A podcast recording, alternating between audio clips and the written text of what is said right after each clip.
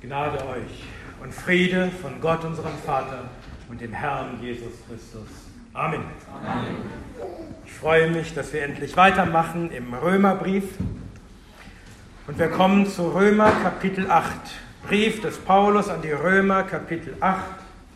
Und ich lese uns die Verse 1 bis 4. Römer 8, Verse 1 bis 4. Hört das Wort des Herrn. Also ist jetzt keine Verdammnis für die, die in Christus Jesus sind. Denn das Gesetz des Geistes, des Lebens in Christus Jesus hat mich frei gemacht von dem Gesetz der Sünde und des Todes. Denn das dem Gesetz Unmögliche, weil es durch das Fleisch kraftlos war, tat Gott, indem er seinen eigenen Sohn in Gleichgestalt des Fleisches der Sünde und für die Sünde sendend, die Sünde in dem Fleisch verurteilte, damit die Rechtsforderung des Gesetzes erfüllt würde in uns, die nicht nach dem Fleisch, sondern nach dem Geist wandeln. Amen. Amen. Herr, wir danken dir, dass wir nun diesen wundervollen Text betrachten dürfen und wir bitten dich, öffne unsere Augen, damit wir Wunder schauen aus deinem Gesetz. Amen. Amen.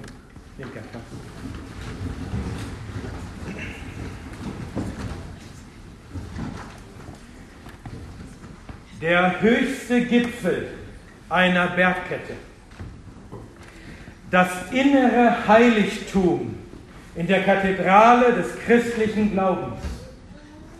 Der Baum des Lebens in der Mitte des Garten Edens. So haben Brüder in den vergangenen, vergangenen Jahrhunderten das Kapitel bezeichnet, mit dem wir uns jetzt beschäftigen, Kapitel 8 des Römerbriefs. Dieses Kapitel gilt vielen als das größte Kapitel der ganzen Schrift. Der Römerbrief sei das wichtigste Buch der Schrift und Kapitel 8 die Krone dieses Buches. Jemand drückte es so aus, wenn die Bibel ein Ring ist, dann ist der Römerbrief der Diamant auf diesem Ring und das achte Kapitel ist der kostbare Schliff dieses Diamanten. Und ich persönlich mag es zwar nicht, wenn man Gottes Wort in eine Reihenfolge bringen will, aber die große Liebe und Begeisterung für dieses Kapitel welche die Brüder mit solchen Vergleichen zum Ausdruck bringen. Sie sind berechtigt. Wir kommen nun tatsächlich zu einem besonders herrlichen Abschnitt der Schrift. Dieses Kapitel enthält kein Gebot und keine Ermahnung und keine Warnung. Es geht ausschließlich um die freudige Gewissheit unserer ewigen Sicherheit in Christus. Das Kapitel beginnt damit, dass es für uns in Christus keine Verdammnis gibt. Und es endet damit, dass uns nichts und niemand trennen kann von Christus. Keine Verdammnis und keine Scheidung. Und dazwischen, zwischen diesen beiden Buchenden, spricht Paulus in diesem Kapitel über das ganze Christenleben. Er schreibt von der Rechtfertigung und von der Heiligung und von der Verherrlichung. Nachdem wir im letzten Kapitel, in Kapitel 7, vom fortwährenden Kampf des Christen mit der Sünde gehört haben, hören wir nun vom fortwährenden Sieg des Christen durch den Heiligen Geist. Nach dem verzweifelten Schrei des Christen aus Kapitel 7, ich elender Mensch, wer wird mich retten von diesem Leib des Todes? Kommt nun Balsam für die Seele, die schon an sich selbst und an ihren Sünden verzweifeln wollte. Vers 1. Also ist jetzt keine Verdammnis für die, die in Christus Jesus sind. Und ich bin ganz ehrlich, eigentlich möchte ich überhaupt nicht über diesen Vers predigen, denn er ist so herrlich dass, dass jedes Wort von mir nur wegnehmen kann von seiner Herrlichkeit. Aber ich will es versuchen. Der Vers beginnt mit also. Paulus zieht jetzt die Schlussfolgerung aus allem, was er zuvor gesagt hat. Alles, was er bisher in diesem Brief geschrieben hat, womit wir uns in den letzten eineinhalb Jahren beschäftigt haben. Es kulminiert, es erreicht seinen herrlichen Höhepunkt in diesem einen Satz. Also ist jetzt keine Verdammnis für die, die in Christus Jesus sind. Das ist die Schlussfolgerung aus allem, was Paulus bis hierher geschrieben hat. Wir erinnern uns, nach ein paar einleitenden Worten hatte Paulus geschrieben in Römer 1 Abvers 16, denn ich schäme mich des Evangeliums nicht, denn es ist, die ist Gottes Kraft zum Heil jedem Glaubenden, sowohl dem Juden zuerst als auch dem Griechen. Denn Gottes Gerechtigkeit wird darin offenbart, aus Glauben zu Glauben, wie geschrieben steht, der Gerechte aber wird aus Glauben leben. Paulus hatte also gesagt, dass das Evangelium ist, du wirst aus Glauben gerecht und wirst aus Glauben leben. Und diese Aussage hatte er dann in den folgenden Kapiteln weiter ausgeführt. Er hatte gezeigt, dass aus Gesetzeswerken kein Fleisch vor Gott gerechtfertigt wird. Denn wir alle sind Sünder. Und damit stehen wir alle unter Gottes Zorn und werden gerichtet, denn der Lohn der Sünde ist der Tod.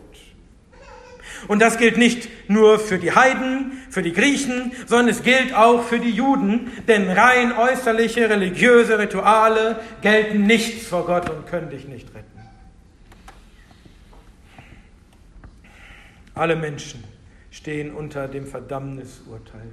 Aber Gott hat seinen Sohn gesandt und hat ihn dargestellt als Sühnmittel, damit alle, die an ihn glauben, aus Gnaden gerechtfertigt werden und Gottes Gerechtigkeit erhalten und gerettet werden vom Zorn. Und so war das schon immer, schon im Alten Testament. Schon der Glaubensvater Abraham wurde nicht aus Werken gerechtfertigt, sondern allein aus Glauben. Und auch wenn wir hier noch durch manche Trübsale gehen, so können wir doch sicher sein, dass wir in die Herrlichkeit Gottes eingehen werden.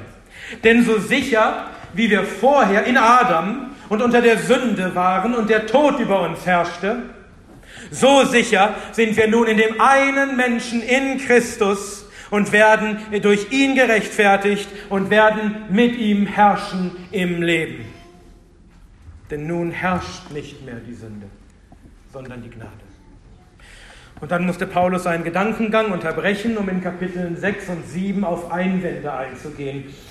Wenn du sagst, wir werden nicht aus unseren Werken gerettet, sondern sind unter Gnade, dann heißt das also, dass es egal ist, wie wir leben. Dann spielen unsere Werke ja keine Rolle. Dann können wir sündigen, wie wir wollen, richtig?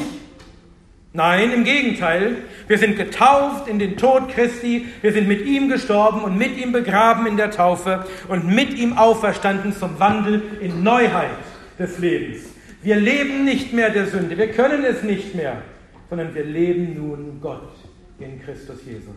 Wir sind losgemacht von der Sklaverei der Sünde und sind nun Sklaven der Gerechtigkeit. Und indem wir mit Christus starben, wurden wir auch losgemacht von der verdammenden Wirkung des Gesetzes. Das Gesetz kann uns nicht mehr verdammen wegen unserer Übertretungen. Und auch wenn wir mit dem Fleisch immer noch sündigen, und wenn wir so sehr sündigen, dass wir schier, schier verzweifeln könnten, wenn wir auf uns selbst schauen, so hassen wir doch jetzt die Sünde. Unser, unser erneuerter Sinn, unser erneuerter innerer Mensch, er hasst die Sünde und er dient jetzt dem Gesetz Gottes. Er bestätigt das Gesetz. Und die Schlussfolgerung aus all dem ist, also ist jetzt keine Verdammnis für die, die in Christus Jesus sind. Wenn Paulus schreibt, dass keine Verdammnis ist für die, die in Christus Jesus sind, dann ist auch klar, dass es sehr wohl noch Verdammnis gibt. Und zwar für alle, die nicht in Christus Jesus sind.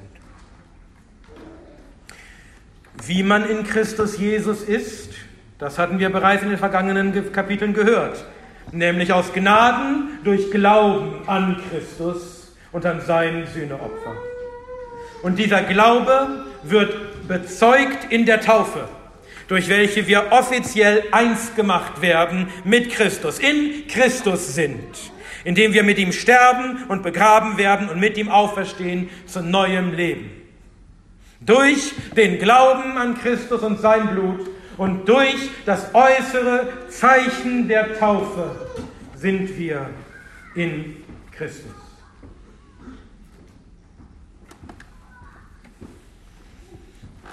Und alle Menschen, die das nicht haben, die nicht glauben an den Auferstandenen, für die muss dieser Satz heißen, also ist immer noch viel Verdammnis für die, die nicht in Christus Jesus sind. Alle, die nicht in Christus Jesus sind, die immer noch in Adam sind, die sind verdammt. Sie sind immer noch Sklaven der Sünde und häufen sich weiterhin den Zorn Gottes auf. Auf sie wartet weiterhin das Gericht und das Verdammungsurteil. Sie werden gerichtet werden nach ihren Werken und dann werden sie in den ewigen Tod gehen, in die ewige Verdammnis. Denn der Lohn ihrer Sünde ist der Tod.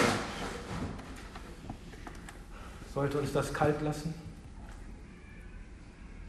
Sollten wir unseren Nächsten nicht so sehr lieben, dass wir ihm verkündigen, dass er in die ewige Verdammnis geht, wenn er nicht umkehrt und glaubt an Christus.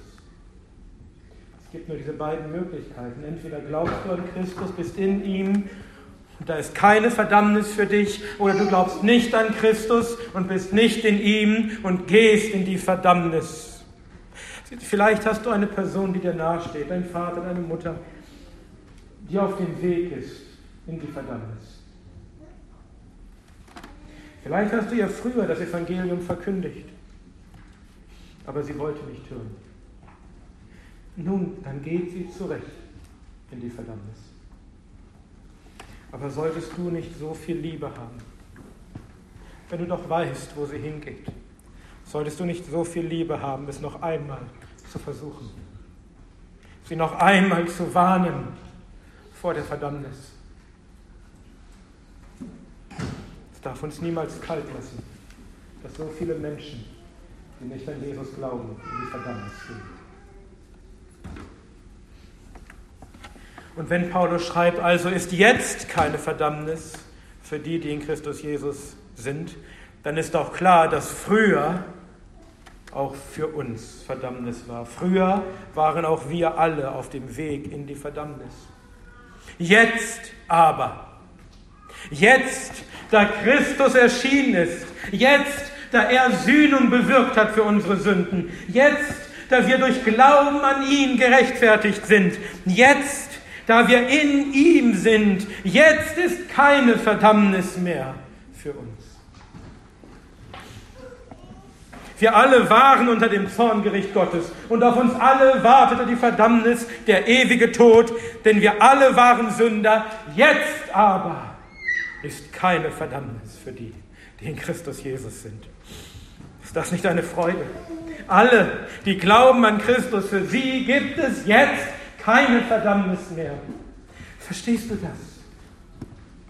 Ist diese Wahrheit wirklich in dein Herz gedrungen? Glaubst du an Christus? Dann ist da keine Verdammnis für dich.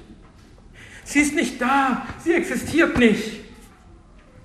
Sie wartet auch nicht irgendwo um die Ecke auf dich. Sie ist weg. Du kannst nicht mehr verdammt werden. Es ist unmöglich. Du bist nicht mehr unter Gottes Zorn. Du kommst nicht mehr unter sein Strafgericht. Du wirst nicht in den ewigen Tod gehen. Und wenn du nicht in den ewigen Tod gehst, dann bleibt für dich nur das ewige Leben in der Herrlichkeit Gottes. Da ist keine Verdammnis für dich.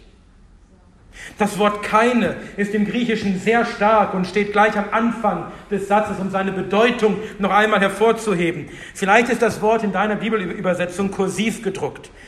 Damit will der Übersetzer zeigen, dass eine besondere Betonung auf diesem Wort liegt.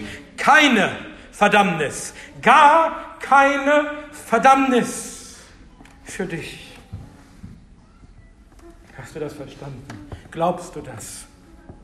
Hast du ein reines Gewissen, weil du weißt, dass nichts mehr dich verdammen kann? Hast du sicher bist? Hast du Freude über dein Heil? Hast du Heilsgewissheit? Wenn du manchmal zweifelst, ob deine Sünden dich nicht doch noch verdammen werden, wenn du zweifelst an deinem Heil, dann sag dir diesen Satz, diesen Vers so oft vor, bis dein Herz es glaubt. Keine Verdammnis, keine Verdammnis. Warum ist jetzt keine Verdammnis für die, die in Christus Jesus sind? Nun folgt die Begründung, Vers 2. Denn das Gesetz des Geistes, des Lebens in Christus Jesus hat mich frei gemacht von dem Gesetz der Sünde und des Todes. Die Begründung, die Paulus hier gibt, dafür, dass keine Verdammnis mehr ist für uns. Diese Begründung ist nicht neu, sondern Paulus fasst das, was er in den Kapiteln zuvor ausführlich dargelegt hat, noch einmal zusammen. Paulus schreibt, dass wir frei gemacht wurden von dem Gesetz der Sünde und des Todes. Früher waren wir also unter diesem Gesetz. Wir waren unter der Herrschaft, unter diesem herrschenden Prinzip dieser Macht und der Gewalt der Sünde und des Todes. Wir alle, wie Paulus so vorgeschrieben hatte, wir waren unter der Herrschaft der Sünde und unser Lohn war der Tod. Die Leidenschaften der Sünden wirkten in unseren Gliedern, um dem Tod Frucht zu bringen. Wir waren Sklaven der Sünde zum Tod. Alles, was wir taten, war Sünde und alles, was auf uns wartete, war der Tod. Das war unser Leben, kurz zusammengefasst, Sünde und Tod.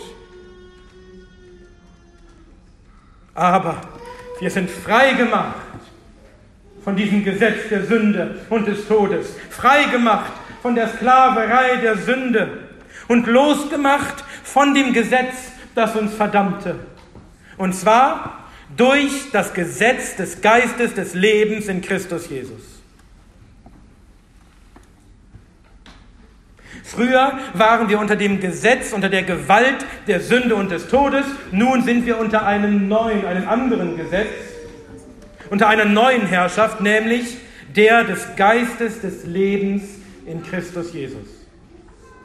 Nun herrscht nicht mehr die Sünde in uns, sondern der Geist, der Heilige Geist, der uns gegeben ist. Er befreit uns von der Herrschaft der Sünde und des Todes, wie es heißt in 2. Korinther 3, Vers 17. Der Herr aber ist der Geist. Wo aber der Geist des Herrn ist, ist Freiheit. Freiheit von Sünde, Freiheit von Tod.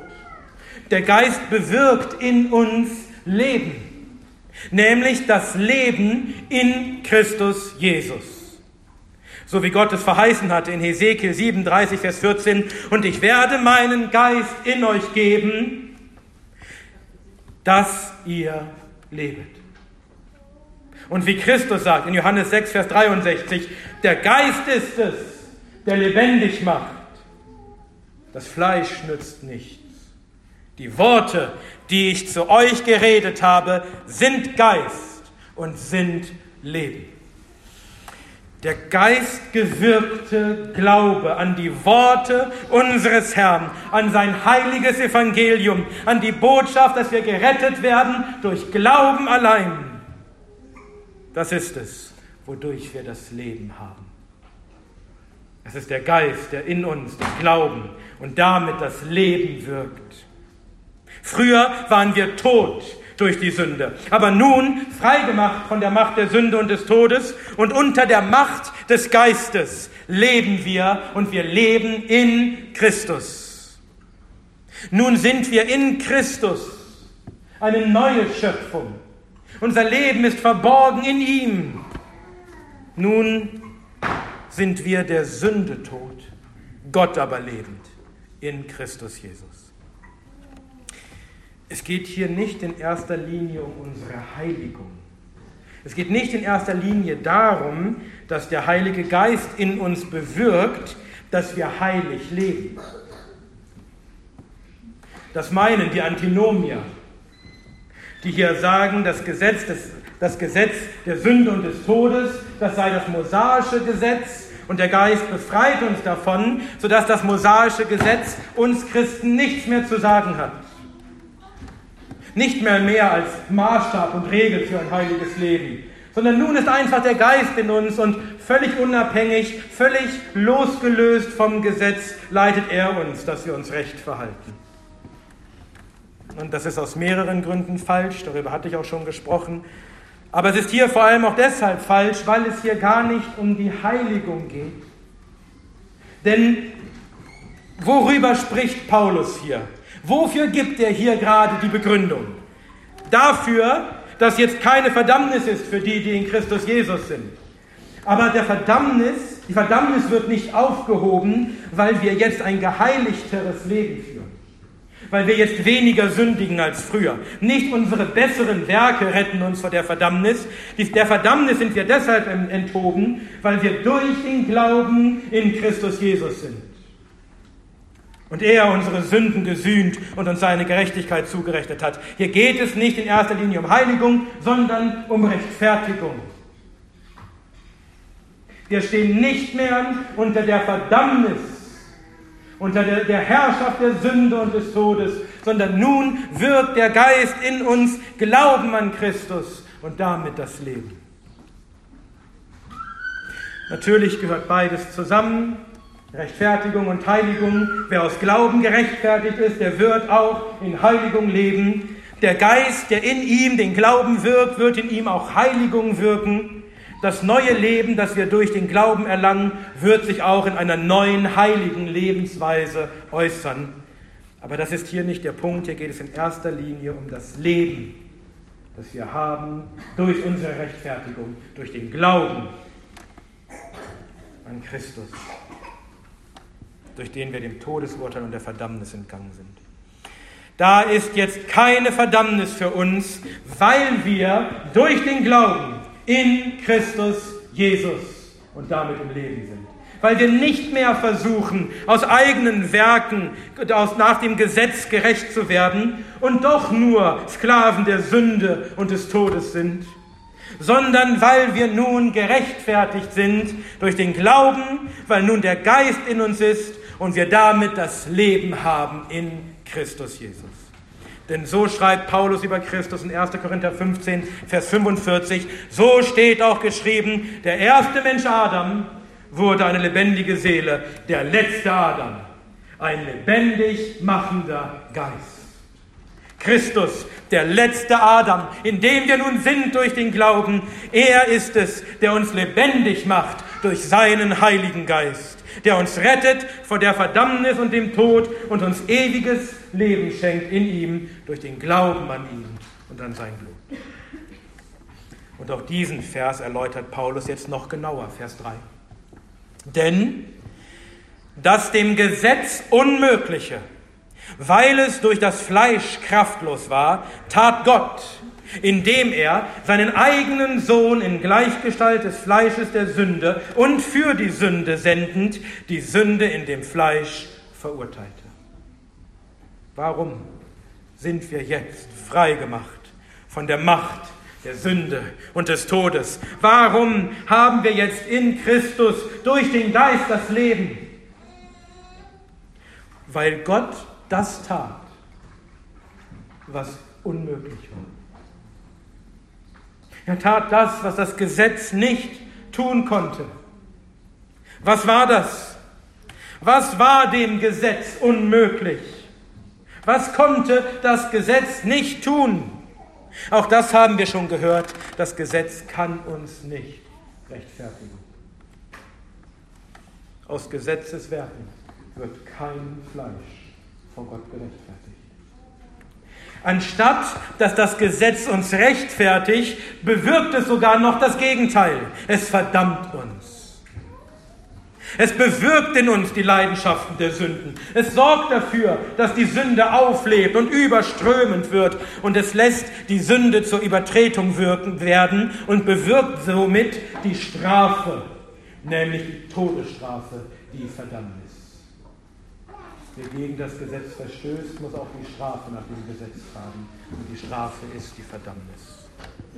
Warum tut das Gesetz das? Warum rechtfertigt es uns nicht? Warum kann es das nicht tun? Warum kann es uns nur verdammen? Warum ist es ihm unmöglich, uns zu rechtfertigen? Liegt das am Gesetz? Ist da irgendein Mangel, irgendein Fehler am Gesetz? Nein.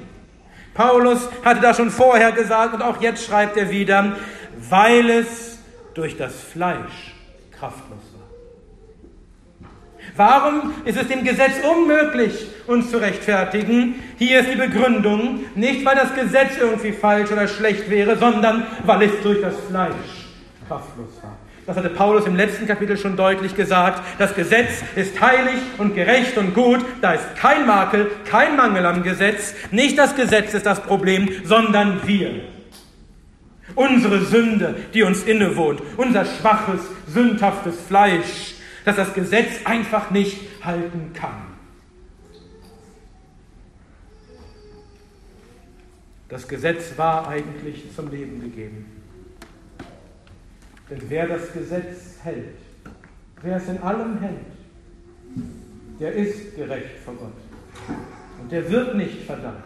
Der hat keine Übertretung, die gestraft werden müsste. Er wird leben. Aber diese rechtfertigende Kraft konnte das Gesetz nicht entfalten an uns.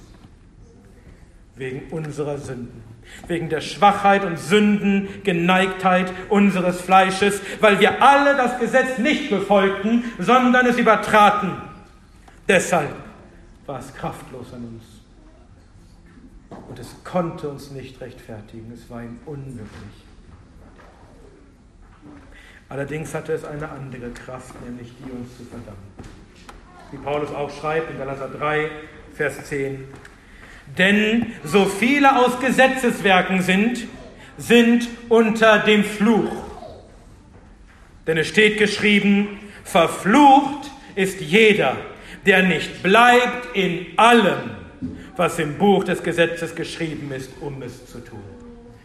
Du hast nicht alles dauerhaft getan, was im Gesetz steht. Du hast gesündigt und sei es nur einmal, du bist verflucht. Der Fluch des Gesetzes, der ewige Tod, die ewige Verdammnis ist auf dir.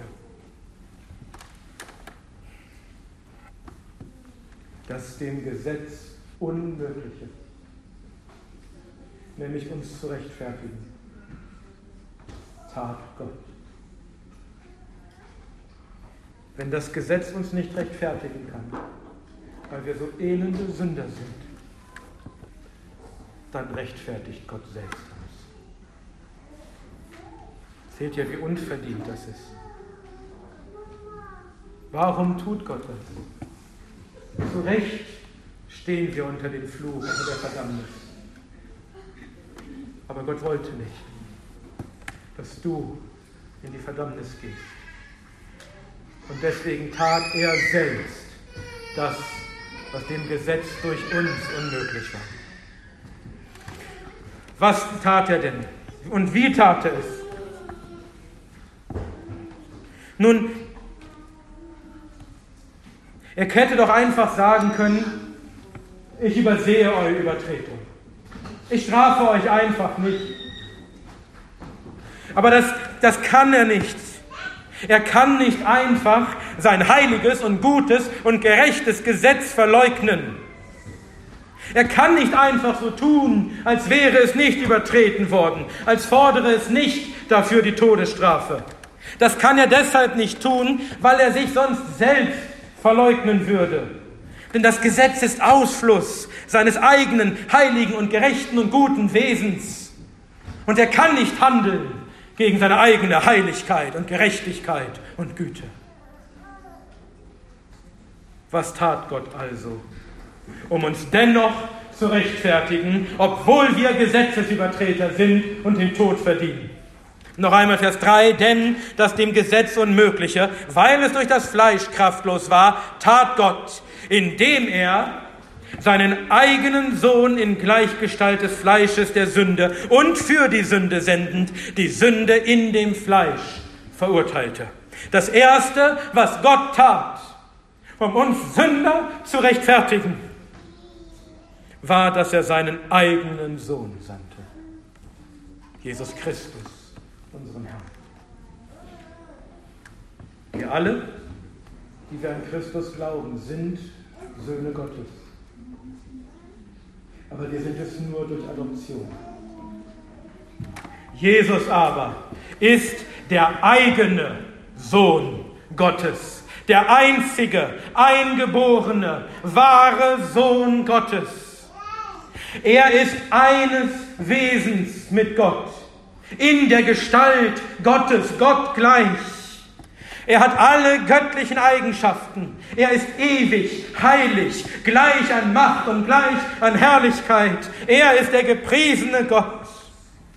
Und diesen eigenen Sohn sandte Gott zu uns in diese Welt, um uns Sünde zu rechtfertigen. Und er sandte ihn nicht in der Gleichgestalt Gottes, die er seit Ewigkeit hatte, sondern er sandte ihn in der Gleichgestalt des Fleisches der Sünde. Christus nahm Knechtsgestalt an. Er kam in Gestalt von Menschen, die nicht mehr sind als Staub vom Erdboden. Der Schöpfer, der alles gemacht hat, er wurde zu Staub Er wurde Fleisch. Und er kam nicht in Gleichgestalt des Fleisches, das Adam hatte vor dem Sündenfall, sondern er kam in Gleichgestalt des Fleisches der Sünde, unseres gefallenen Fleisches. In Gleichgestalt der gefallenen, sündhaften Menschen, so wie wir. Wie sehr hat er sich erniedrigt und zu nichts gemacht für uns. Aber auch wenn Jesus wahrer Mensch wurde und wirklich in diesem Fleisch, in der Gleichgestalt dieses Fleisches der Sünde war, so gibt es doch einen entscheidenden Unterschied zwischen ihm und uns, denn er kam zwar in Gleichgestalt des Fleisches der Sünde mit all seinen Schwachheiten, aber er selbst hatte keine Sünde wie es über Christus heißt in Hebräer 4, Vers 15, der in allem versucht worden ist, in gleicher Weise wie wir, in Gleichgestalt des Fleisches der Sünde, in allem versucht worden ist, in gleicher Weise wie wir, ausgenommen der Sünde. Er wurde genauso versucht, aber er fiel nicht. Er sündigte nicht. Er gab der Versuchung nicht nach. Oder wie Petrus schreibt in 1. Petrus 2, Vers 22, der keine Sünde tat, noch wurde Trug in seinem Mund gefunden. Selbst mit den Worten keine einzige Sünde, wo es doch heißt, dass es fast unmöglich ist, die Zunge zu bändigen. Jesus tat es. Er sündigte nicht. Er kam in Gleichgestalt des Fleisches der Sünde aber er sündigte nicht. Steht ihr, er war genauso angefochten wie wir, genauso versucht wie wir, und zwar in allem. Aber wir hätten tausendmal gesündigt und er sündigte nicht. Gott sandte seinen eigenen, geliebten, heiligen Sohn in Gleichgestalt des Fleisches der Sünde, als wahrer Mensch, als Fleisch, aber ohne Sünde, als ein Lamm ohne Fehl und ohne Flecken. Warum sandte Gott seinen Sohn? Wieder Vers 3, seinen eigenen Sohn in Gleichgestalt des Fleisches, der Sünde und für die Sünde sendend. Gott sandte seinen Sohn für die Sünde. Einige übersetzen auch direkt als Opfer für die Sünde. Das war ja das Problem. Die Sünde herrschte über uns und deswegen gingen wir in die Verdammnis, in den Tod. Also musste jemand kommen, um sich diesem Problem der Sünde anzunehmen, um es zu beseitigen. Jemand musste kommen, um ein für alle Mal mit der Sünde fertig zu werden, um sie zu besiegen. Und das tat Gott selbst durch seinen eigenen Sohn. Wie genau tat er das? indem er seinen eigenen Sohn in Gleichgestalt des Fleisches der Sünde und für die Sünde sendend die Sünde in dem Fleisch verurteilte. Gott verurteilte die Sünde. Das Wort, das hier mit verurteilen übersetzt wird, übersetzen andere auch mit verdammen. Damit wir nicht verdammt werden wegen der Sünde, musste Gott die Sünde verdammen. Sie musste das Todesurteil empfangen. Sie musste all ihrer Kraft und Macht beraubt werden. Und wie geschah das? Gott verurteilte, verurteilte die Sünde in dem Fleisch. Dort, wo die Sünde zuerst getan worden war, dort, wo sie bisher gewohnt und geherrscht hatte, im Fleisch, dort sollte sie auch besiegt und verurteilt und verdammt werden. Und zwar nicht in irgendeinem Fleisch, sondern in dem Fleisch seines eigenen Sohnes. Christus, der schon durch sein sündloses Leben bewiesen hatte, dass die Sünde trotz der Schwachheit des Fleisches keine Macht hatte über ihn. Er trug an seinem Leib unsere Sünden am. Und an seinem Leib, in seinem Fleisch verurteilte Gott die Sünde. Als Jesus, als das Lamm Gottes die Sünden der Welt auf sich nahm, als Gott alle Sünden aller Erwählten aus allen Zeiten seinem eigenen Sohn zurechnete am Kreuz und die Strafe auf ihn legte, als er ihn für uns zur Sünde und zum Fluch machte und ihn zerschlug, da verdammte er zugleich die Sünde. Was genau meint das? Was, was, was bewirkt diese Verdammung, diese Verurteilung der Sünde? Vers 4. Damit die Rechtsforderung des Gesetzes erfüllt würde in uns, die nicht durch den Fleisch, nicht nach dem Fleisch, sondern nach dem Geist wandeln.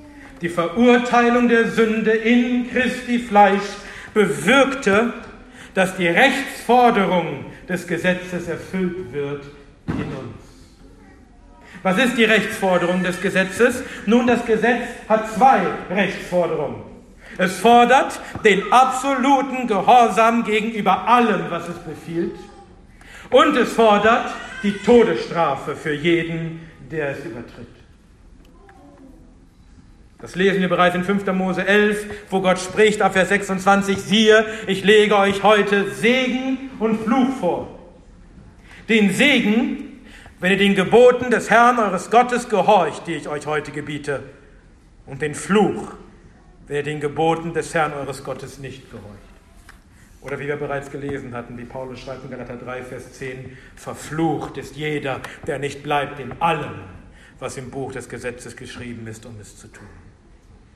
Beide Rechtsforderungen des Gesetzes musste Christus also im Fleisch erfüllen, damit die Sünde verurteilt wurde. Und das tat er.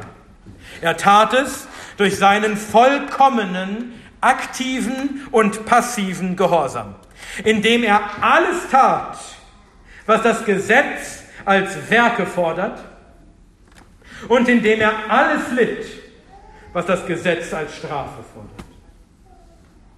Christus führte als einziger Mensch obwohl er in Gleichgestalt des Fleisches der Sünde war, führte er als einziger Mensch ein sündloses Leben. Er wurde versucht in allem, aber die Sünde hatte keine Macht über ihn.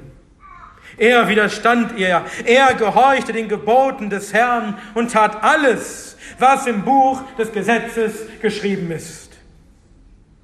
Er ist der einzige Mensch, der eine vollkommene Gerechtigkeit hat vor Gott. Und diese vollkommene Gerechtigkeit Christi, die er tatsächlich hat aus seinen Gesetzeswerken, sie wird nun uns zugerechnet.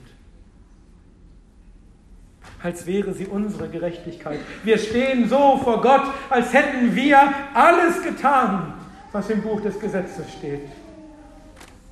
Und damit ist diese Rechtsforderung des Gesetzes, alles zu tun, was es gebietet, in uns erfüllt. Nicht durch uns. Wir tun es nicht. Wir haben nichts dazu beigetragen. Aber in uns. Durch den Geist, der in uns ist. In, durch, durch die Zurechnung der, der Gerechtigkeit Gottes durch den Glauben ist diese Rechtsforderung des Gesetzes in uns erfüllt. Und Christus sühnte auch unsere Schuld, indem er die Strafe für uns, für unsere Sünden, für unsere Gesetzesübertretungen, indem er die Strafe auf sich nahm und stellvertretend für uns unser Todesurteil empfing und starb am Kreuz und indem unsere Sünden ihm zugerechnet wurden und er die Strafe für unsere Sünden litt, ist auch diese Rechtsforderung des Gesetzes erfüllt. Unsere Sünden sind gesühnt. Die Strafe für die Gesetzesübertretung wurde ausgeführt. Und damit ist der Gerechtigkeit Genüge getan. Das Gesetz ist vollkommen erfüllt. Es ist in allem gehalten und die Strafe für alles ist bezahlt. Augustinus schreibt, das Gesetz wurde gegeben, damit die Gnade gesucht werden kann, damit wir unsere Sünden erkennen und die Gnade suchen. Die Gnade wurde gegeben, damit das Gesetz erfüllt wird. In uns. Aus Gnaden ist das Gesetz erfüllt in uns. Alle seine Gebote und alle seine Strafen. Das ist der admirabile commercium, der wunderbare Tausch oder der fröhliche Wechsel, wie Luther es nannte. Christus nimmt deine Sünden und deine Strafe und er gibt dir seine Gerechtigkeit. Denn durch den Glauben sind wir in Christus. Wir sind eins gemacht mit ihm, in seiner Kreuzigung und seinem Tod, aber auch in seinem Leben. Alles, was Christus tat, wird uns zugerechnet. Wie es auch heißt in Galater 3, Vers 13, Christus hat uns losgekauft von dem Fluch des Gesetzes, in dem er ein Fluch für uns geworden ist. Denn es steht geschrieben, verflucht ist jeder, der am Holz hängt. Er wurde für dich zum Fluch. Er trug deinen Fluch, deine Strafe. Oder 2. Korinther 5, Vers 21. Den, der die Sünde nicht kannte, hat er für uns zur Sünde gemacht. All unsere Sünden wurden auf ihn gelegt, damit wir Gottes Gerechtigkeit würden in ihm. Er nimmt unsere Sünden. Er nimmt unseren Fluch. Er ist so voll beladen mit Sünde und Fluch, dass man tatsächlich sagen kann, er wurde zur Sünde gemacht und er wurde zum Fluch gemacht. Und wir bekommen dafür seine Gerechtigkeit, die Gerechtigkeit Gottes. Und damit ist die Sünde verdammt. Damit ist sie verurteilt. Ihr hast alle Kraft und alle Herrschaft genommen. Sie ist vor Gericht gezogen und wollte ihre Ansprüche gegen dich geltend machen. Und es wurde ihr gesagt, da sind keine Ansprüche mehr. Du hast kein Recht mehr an diesen Menschen. Alle deine Rechtsforderungen sind erfüllt. Was willst du?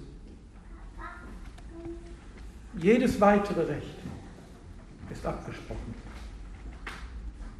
Die Strafe wie das Gesetz fordert, wegen der Sünde, wurde ausgeführt. Und es gibt keine doppelte Strafe. Unsere Sünde wurde an Christus gestraft. Und darum kann sie nicht ein zweites Mal an uns gestraft werden. Die Verdammnis ist hinweggenommen. Es ist keine Strafe mehr da. Es ist keine Verdammnis mehr da. Die Strafe wurde ausgeführt. Es gibt keine zweite Strafe für dieselben Sünden. Deshalb schreibt Johannes in 1. Johannes 1, Vers 9, wenn wir unsere Sünden bekennen, so ist er treu und gerecht, dass er uns die Sünden vergibt und uns reinigt von aller Ungerechtigkeit. Gott ist gerecht, wenn er uns unsere Sünden vergibt, denn Christus hat für sie bezahlt. Er hat die Sünde er hat getragen, er hat die Strafe für die Sünde getragen und es wäre ungerecht, die Sünde zweimal zu strafen. Wenn er doch für uns bestraft wurde, wäre es ungerecht, uns auch nochmal zu bestrafen. Die Sünde kann uns nichts mehr tun. Sie kann uns nicht mehr verdammen. Sie ist verdammt im Fleisch Christi.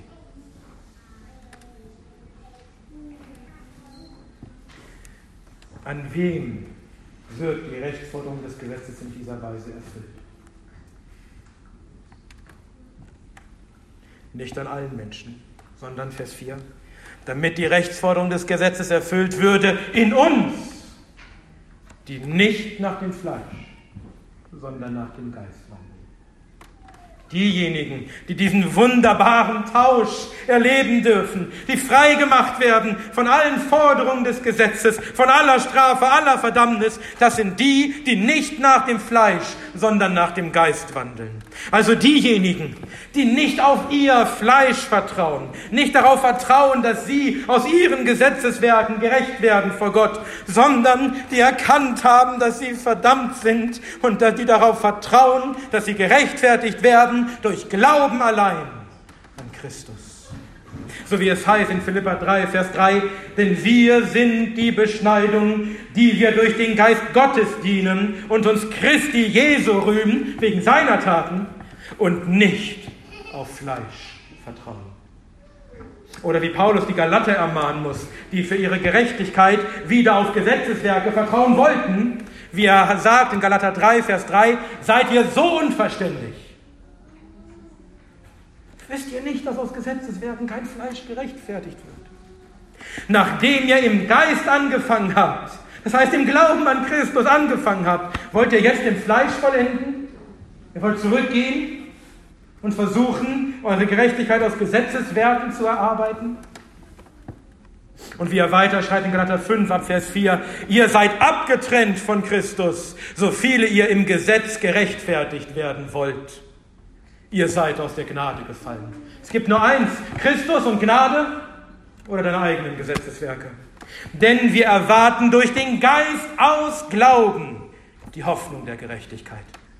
Worin ist unsere Gerechtigkeit? Auf welche Gerechtigkeit hoffen wir? Aus unserer, aus dem Gesetz? Nein, sondern durch den Geist, der uns gegeben ist, erwarten wir aus Glauben gerechtfertigt zu werden.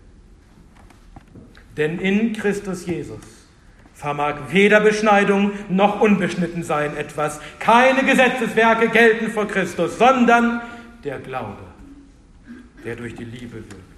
Wir wandeln also im Geist und sind damit frei von der Verdammnis. Und damit ist die, die Gesetzesforderung, die Rechtsforderung des Gesetzes in uns erfüllt. Wir wandeln also im Geist, wenn wir für unsere Gerechtigkeit nicht auf Gesetzeswerke vertrauen sondern allein auf Christi Gerechtigkeit durch unseren Glauben an ihn.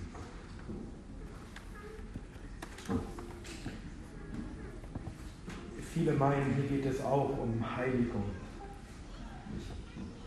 Ich glaube, hier geht es um Rechtfertigung, aber selbstverständlich sorgt der Geist dann auch dafür, dass wir in Heiligung wandeln dass wir nicht mehr in der Schwachheit des Fleisches unter der Herrschaft der Sünde leben als ihre Sklaven, sondern dass wir durch die Kraft des Geistes in uns die Sünde abtöten und Gott leben in Christus als Sklaven der Gerechtigkeit.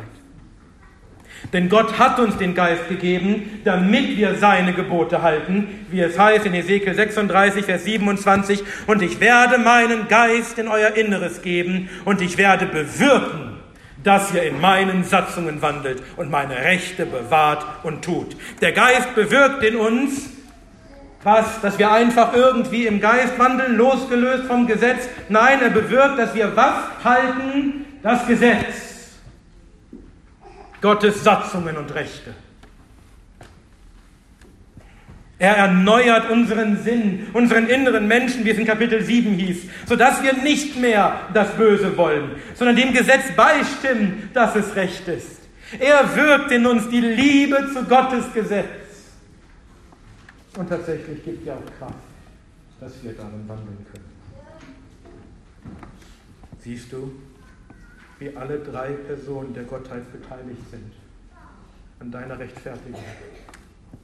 Siehst du, wie unmöglich es war, dich, Sünder, zu rechtfertigen, dass alle drei Personen der Gottheit aktiv werden müssen? Es bedarf aller Macht Gottes, um dich zu rechtfertigen. Es ist der Vater, der seinen eigenen Sohn sendet im Fleisch, der ihn dahin gibt, um an ihm die Sünde im Fleisch zu verurteilen, um seinen geliebten Sohn zu zerschlagen am Kreuz. Es ist der Sohn, der die Rechtsforderungen des Gesetzes erfüllt, der gekommen ist in, in Gleichgestalt des Fleisches der Sünde, um ein vollkommenes Leben zu führen und dann unsere Sünden und unsere Strafe auf sich zu nehmen und zu sterben am Kreuz. Wie sehr hat er sich gedemütigt. Und es ist der Geist, der uns befreit von der Macht der Sünde und des Todes und durch den wir nun wandeln können im Glauben an Christus und in Heiligung. Weil die ganze Dreieinigkeit handelte um das Unmögliche zu tun, nämlich uns Sünder zu rechtfertigen, können wir nun voller Gewissheit, ohne den Funken eines Zweifels sagen, also ist jetzt keine Verdammnis für mich, der ich in Christus Jesus bin. Hast du verstanden, warum keine Verdammnis mehr da sein kann? Für dich. In alle Ewigkeit ist die Verdammnis weggenommen, denn die Sünde ist verdammt in Christus. Und siehe, das Gesetz hat keine Forderung mehr gegen dich. Es ist alles erfüllt. Hast du das wirklich verstanden? Da ist keine Verdammnis für dich, wenn du glaubst an Christus. Wenn wir nun zum Tisch des Herrn gehen, dann lasst uns voller Freude Gott danken, dass jetzt keine Verdammnis mehr für uns ist. Das Herrenmal ist dafür gegeben, damit wir das verstehen, damit wir sehen und fühlen und schmecken können, dass keine Verdammnis mehr für uns ist. Denn Christus hat alles für uns getan. Und wir müssen nur glauben an ihn. Aber lasst uns auch daran denken, was es Gott gekostet hat, um das Unmögliche zu tun und uns zu rechtfertigen. Dass er seinen eigenen Sohn senden musste, ihn dahingeben musste für Sünder wie uns. Und lasst uns daran denken, was es Christus gekostet hat, sich zu nichts zu machen, Staub zu werden um in Gleichgestalt des Fleisches der Sünde, der Heilige in Gleichgestalt des Fleisches der Sünde zu kommen, um als Sühnopfer zu leiden und zu sterben für unsere Sünden, den Zorn Gottes zu tragen am Kreuz, damit die Sünde in seinem Fleisch verurteilt wurde zu unserem ewigen Heil. Dem aber, der euch ohne Straucheln zu bewahren und vor seiner Herrlichkeit untadelig darzustellen vermag, mit Frohlocken, dem alleinigen Gott, unserem Heiland, durch Jesus Christus, unseren Herrn, sei Herrlichkeit, Majestät, Macht und Gewalt vor aller Zeit und jetzt und in alle Ewigkeit. Amen. Amen.